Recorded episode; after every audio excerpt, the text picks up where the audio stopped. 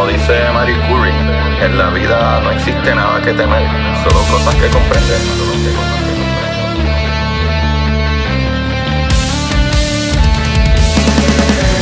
Recuerden correr y buscar la manera de aprender que más le divierta.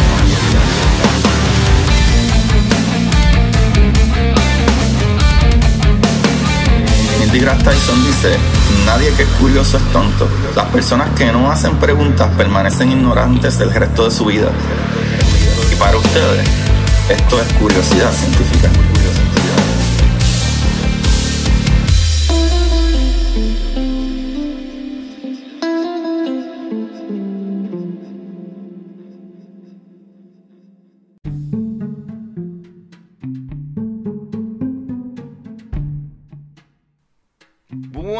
Corillo Curiosidad Científica, bienvenidos sean todos a otro episodio de Curiosidad. Con ustedes les habla su host Agustín Valenzuela.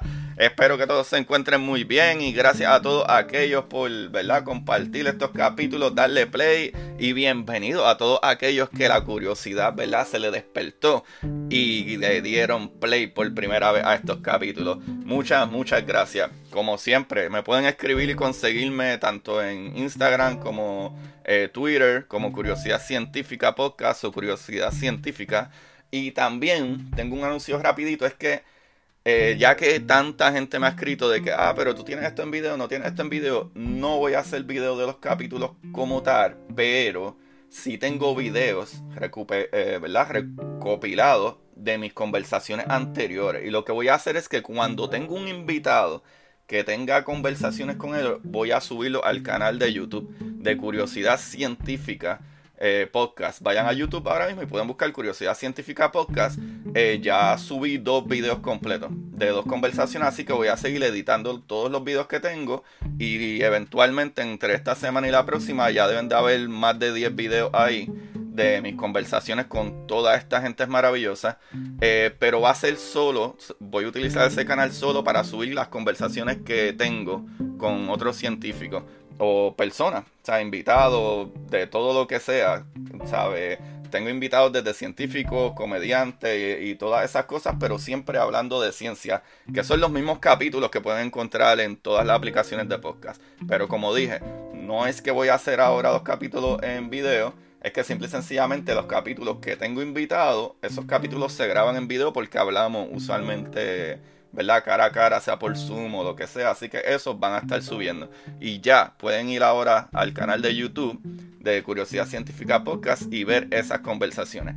Ahora, ahora mi amigo, vamos a hablar de una persona maravillosa, de Lise Meitner. Es una maravillosa mujer que dio paso al descubrimiento de la fisión nuclear. Ahora, ustedes dirán fisión. ¿Sabe? Me estás diciendo F-I-S-I o-N, fisión. Sí, sí, porque está la fusión y está la fisión. Son dos cosas diferentes.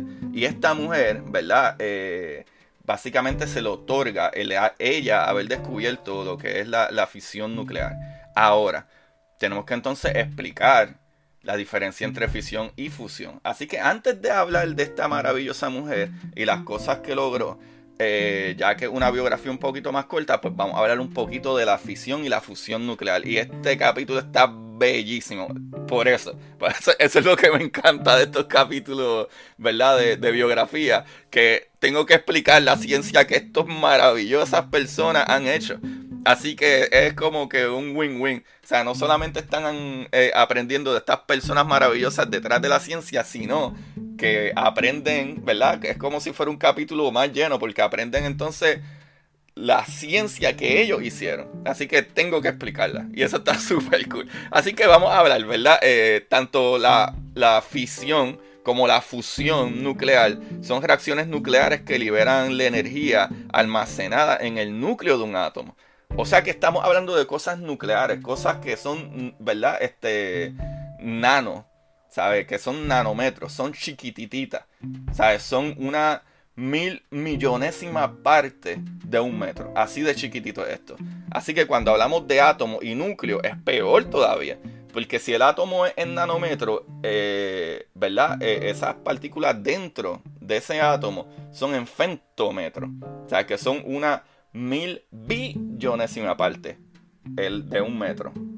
Átomo es una mil millonésima y lo subatómico dentro del átomo una mil billonésima parte. Son ridículas cosas súper chiquitas, pero gente tan maravillosa como Lise Meitner, esta mujer maravillosa, entendió eso para años a principios de, los 1900, 1920 a los 30, ¿sabe? Eso está súper brutal. Pero, volviendo para atrás, ya entienden que esto es que está sucediendo la fisión y la fusión nuclear en el núcleo del átomo, o sea, algo súper mega ridículamente pequeño, pero hay importantes diferencias entre ambas, ¿verdad? La fisión nuclear es la separación de un núcleo pesado en núcleos más pequeños, mientras que la fusión nuclear es la combinación de núcleos ligeros para crear uno más grande y pesado. Así que una es cuando añades eh, ¿verdad? Algo, algo pesado y ese pesado se divide y la otra es cuando también básicamente añade, pero son núcleos más pequeños para crear núcleos más grandes. Así que comencemos por la fisión, que la fisión nuclear se trata de una reacción en la cual un núcleo pesado, al ser bombardeado con neutrones, o sea que tú le estás tirando neutrones a un núcleo pesado, se convierte en inestable, ¿verdad? Por la cantidad de neutrones que está cogiendo y se descompone en dos núcleos, ¿verdad? Cuyas masas son del mismo orden de magnitud y cuya suma es, ¿verdad? ligeramente inferior a la masa del núcleo pesado, lo que origina una gran ¿verdad? desprendimiento de energía y la emisión de dos o tres neutrones. ¿Qué sucede? En arroz con habichuela, tú tienes un núcleo súper pesado y lo bombardeas con neutrones y como se vuelve tan inestable, se divide. ¿verdad? Se divide como quien dice en dos elementos diferentes, que literalmente sí es como que se dividiera en dos elementos diferentes, eh, ¿verdad? O por lo menos eh, dos núcleos diferentes.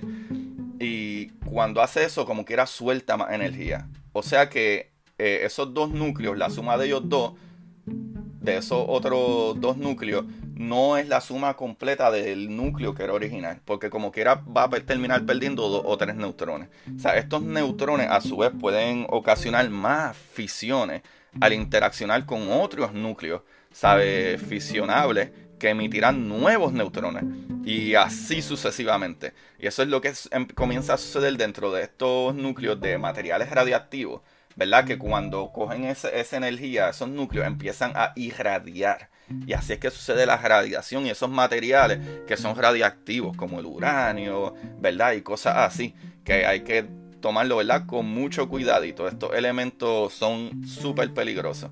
Que de la misma manera, la misma Marie Curie eh, se enfermó estudiando estos tipos de elementos como el radio y el polonio.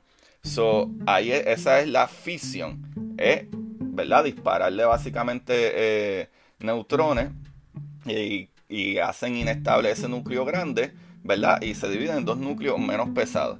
Pero entonces la fusión, la fusión nuclear es una reacción en la que dos núcleos muy ligeros se unen para formar un núcleo estable más pesado, con una masa ligeramente inferior a la suma de las masas de los núcleos iniciales. ¿Sabe? Básicamente lo mismo, solo que, eh, ¿verdad? La fusión es que se unen y crean un núcleo más grande.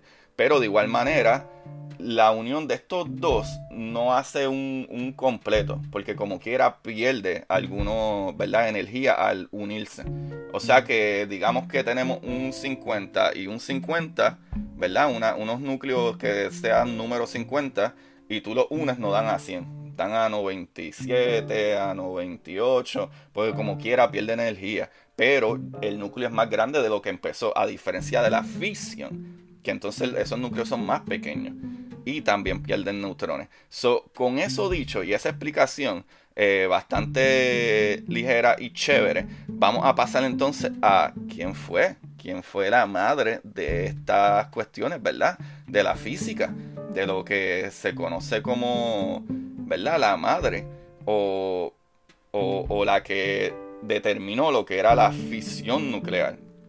Así que esta mujer se llama Lise Meitner, la gran Meitner que, ¿verdad? Nacida en Viena en 1878, eh, ¿verdad? E, ella fue una física sueca de origen austriaco. Estudió física en Viena bajo la dirección de Ludwig Boltzmann, papá, nada más y nada menos que el gran Boltzmann. ¿Sabe? Esta mujer se estableció, ¿verdad? Se estableció en Berlín, donde trabajó como ayudante de Max Planck. ¿Sabe? Esta mujer estaba entre los gigantes y ella era una gigante. Eso está brutal. ¿Sabe? Y, esta mujer, ¿verdad? Donde trabajó como ayudante de Max Planck y midió las longitudes de ondas de los rayos gamma. ¿Sabe? En 1917 fue profesora de física en la Universidad de Berlín, cargo que abandonó en 1938, o sea que estuvo bastantes años ahí, no sé si básicamente se retiró de ahí o no, pues son 21 años, ¿sabe? Pero eh, no fue porque ella quiso retirarse, fue por la anexión de Austria, su país, con Alemania y quedar sujeta a las leyes antisemitas. So, se refugió en Estocolmo con su sobrino y colaborador Otto Robert Fritsch. Y en 1960 se instaló, ¿verdad? Definitivamente en Inglaterra. Miren lo brutal aquí de, lo, de la ciencia que ella creó. Ella, ¿verdad? Junto a Otto Hahn, descubrió un nuevo radioelemento, ¿verdad? El protactinio de símbolo PA y número atómico 91, que se desintegraba en actinio. ¿Verdad? So, ellos descubrieron, ¿verdad? Este nuevo elemento protactinio y que se desintegraba en actinio. Luego estudió profundamente el experimento de Hahn, que consistía en el bombardeo de uranio, ¿verdad? Número atómico 92 con neutrones que es lo que les estaba explicando al principio del capítulo, y del que se obtenía varios, ¿verdad? Que otro elemento, número atómico 56, la explicación que justificaba que un isótopo radiactivo de varios se formara en el bombardeo de uranio con neutrones era que el núcleo del uranio se rompía en dos, se dividía, que esa es la fisión. So, de un, ¿verdad? De un elemento más pesado ¿verdad? Después de bombardear este, este uranio que 92 se rompía en otro, ¿verdad? En otro elemento que es vario, que es 56. So, la, ¿verdad? Lo que ya descifró es como que, ok, so cuando tú bombardeas estos núcleos tan pesados, sale este otro núcleo un poco menos pesado, que es casi como quien dice la mitad del núcleo original. Aunque, como les dije, eh, salen dos núcleos menos pesados, que uno tiene un poquito de más eh, masa y otro un poco menos. Así que, Corillo, eh, en 1939, Han, ¿verdad? Que con quien ella trabajaba, publicó sus resultados, pero fue Meitner quien explicó el fenómeno introduciendo el término fisión nuclear. Eso fue ella la que explicó lo que estaba sucediendo y ella fue la que introdujo este término de fisión nuclear. O sea, en un trabajo publicado en la revista Nature, el uranio 235, que es la masa nuclear, a diferencia, ¿verdad?, del número atómico, que es 92, el número atómico es el número de protones, pero la masa nuclear es 235, como quien dice lo que pesa. ¿Sabe? El número de, protones que el número atómico es lo mismo, número de protones, número atómico es lo mismo, es 92. Se necesitas 92 protones para que eso sea uranio. Pero, eh, ¿cuánto pesa? Si lo quieres poner así, ¿verdad? Su masa sería 235. Que cuando se divide en dos, emite dos o tres neutrones nuevos, estableciéndose así una reacción en cadena es como cuando tú prendes una mecha de petardo, ¿verdad? Y empieza a explotar el primero, pero cuando explota el primero, como quiera sigue corriendo a los demás y siguen explotando en cadena. Ta ¿Verdad? Eso es básicamente lo que está sucediendo. So, posteriormente, Enrico Fermi, para que tú veas, esta mujer estaba entre los grandes. Enrico Fermi demostró que algunos núcleos de uranio originaban la fisión, mientras que otros originaban determinados cambios que se ¿verdad? llevaban a la producción del elemento número 93 de la tabla periódica, el Neptunio. Este descubrimiento ¿verdad? Eh, allanó de manera extraordinaria el camino para lograr de forma práctica la liberación de la energía atómica, Corillo. El descubrimiento de Otto Hahn sirvió de base para que posteriormente se construyera la bomba atómica proyecto en el que Maynard, ¿verdad? Lise Maynard se negó a participar con la esperanza de que el proyecto resultara imposible. Corillo, Meitner no volvió a trabajar sobre la fisión. Ella no quería trabajar con esto que iba a ser, ¿verdad? Utilizado para matar gente como las bombas. So, fue una de las figuras más importantes de la física moderna, Corillo. Lisa Meitner, grandiosa mujer. Y fue injustamente negada el Premio Nobel de Química de 1944, otorgado solamente a Otto Hahn, a pesar de que ella fue lo que le explicó, Y trajo hasta el nombre. Pero a, pesar de los largos años de colaboración con Maynard en el descubrimiento de la fisión nuclear, como quiera, tiempo después, eh, ella recibió otros honores, pero no recibió el del premio Nobel. Ese se lo dieron solamente a Otto Hahn, no a Lisa Maynard. Por aquellos tiempos, lamentablemente, y todavía tenemos la lucha de la igualdad de hombres y mujeres, y eso es una locura. Eso le ha pasado a, Rosalind Franklin, le ha pasado a, tanta gente, a tantas personas, de verdad, a tantas mujeres, me refiero, eh, que descubren algo y nunca le acreditan a ella eso. Pero por lo menos, ¿verdad? Un tiempito más adelante, pues ella terminó recibiendo cinco doctorados honoris causa y varias condecoraciones como la medalla de oro Max Planck en 1949, el premio Otto Hahn de física y química en 1955 y el premio Enrico Fermi en 1966. Esta mujer maravillosa, maravillosa luchó toda su vida por el uso pacífico de la energía atómica.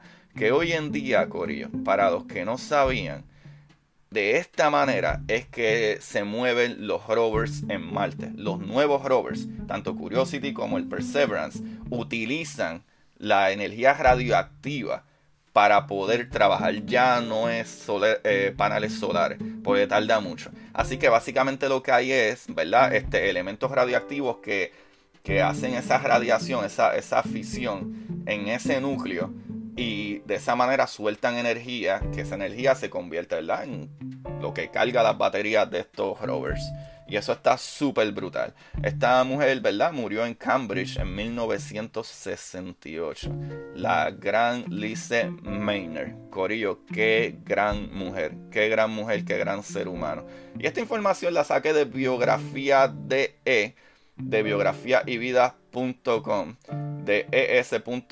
de es.aleteia.org y de forunuclear.org. Qué maravilloso, Corillo, qué maravilloso. ¿Quiénes conocían de la gran Lisa Maynard? Tremenda mujer, tremendo ser humano, tremenda científica y gracias a ella conocemos lo que conocemos y utilizamos en equipo, como ya les expliqué, la misma, ¿verdad? Los mismos rovers que están en Mars. Y eso está súper maravilloso, súper bello.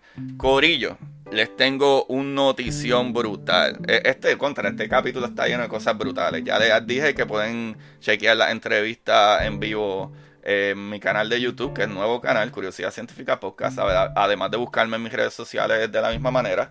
Eh, Corillo, esta semana este próximo lunes sale mi nuevo libro. Ya, ya terminó el proceso de edición, solamente se están, eh, ¿verdad? Releyendo. En mi caso, pues yo lo estoy releyendo para asegurarme que esté bien y compaginarlo fuera de ahí ya. Este lunes va a salir mi nuevo libro, así que pueden ir chequeando si estén ready para este próximo lunes mi nuevo libro que los que me han preguntado, ah, yo no soy muy amante de la ciencia, pero me encanta la ciencia ficción. Pues Corillo, este libro es de ciencia ficción. Es una aventura súper brutal. Alien, naves especiales, descubrimientos, peleas y, ¿verdad? Bajo ciertas teorías y ciencia que es real. Y eso está cool. Eso está súper cool. Así que busquen La Exploradora Titán en Amazon. Si no, me pueden escribir, eh, pues creo que me deben de llegar después de ¿verdad? Después de que se corrobore todo, eh, me deben de llegar mis copias dentro de, de maybe dos semanas. Así que también me pueden hacer la, ¿verdad? La pre, preventa para los Estados Unidos y Puerto Rico. Eh, me pueden escribir directamente a las redes y ya yo lo tengo set y a la que ese, ¿verdad? Ese batch o ese grupo de libros que me lleguen, me dicen y me dicen si los quieren dedicados y etcétera. Si no, esperen el lunes a Marte que ya pueden conseguirlo directamente en Amazon y les llega mucho más rápido que esperar por mí. Así que Corillo, gracias por eso. Ah, y gracias también a los que siguen comprando el libro de curiosidad científica, El universo en arroz con habichuela, que explica todas estas cositas así como yo lo hice en arroz con habichuela. Sencillo para todos ustedes, maravillosos seres humanos. Uh, ahí los dejo, Corillo. Y como siempre, busquen la manera de aprender que más le divierta. Y por favor compartan estos capítulos y me ayudan un montón. Denle un rating y pueden aportar también aquí en el link debajo de la descripción o directamente a mí con, eh, ¿verdad? Un, un, donativo directamente donde a mí me escriben para ver cómo pueden, ¿verdad? Procesarlo. Gracias, gracias, gracias. Se cuidan. Bye, bye para ustedes, esto es curiosidad científica.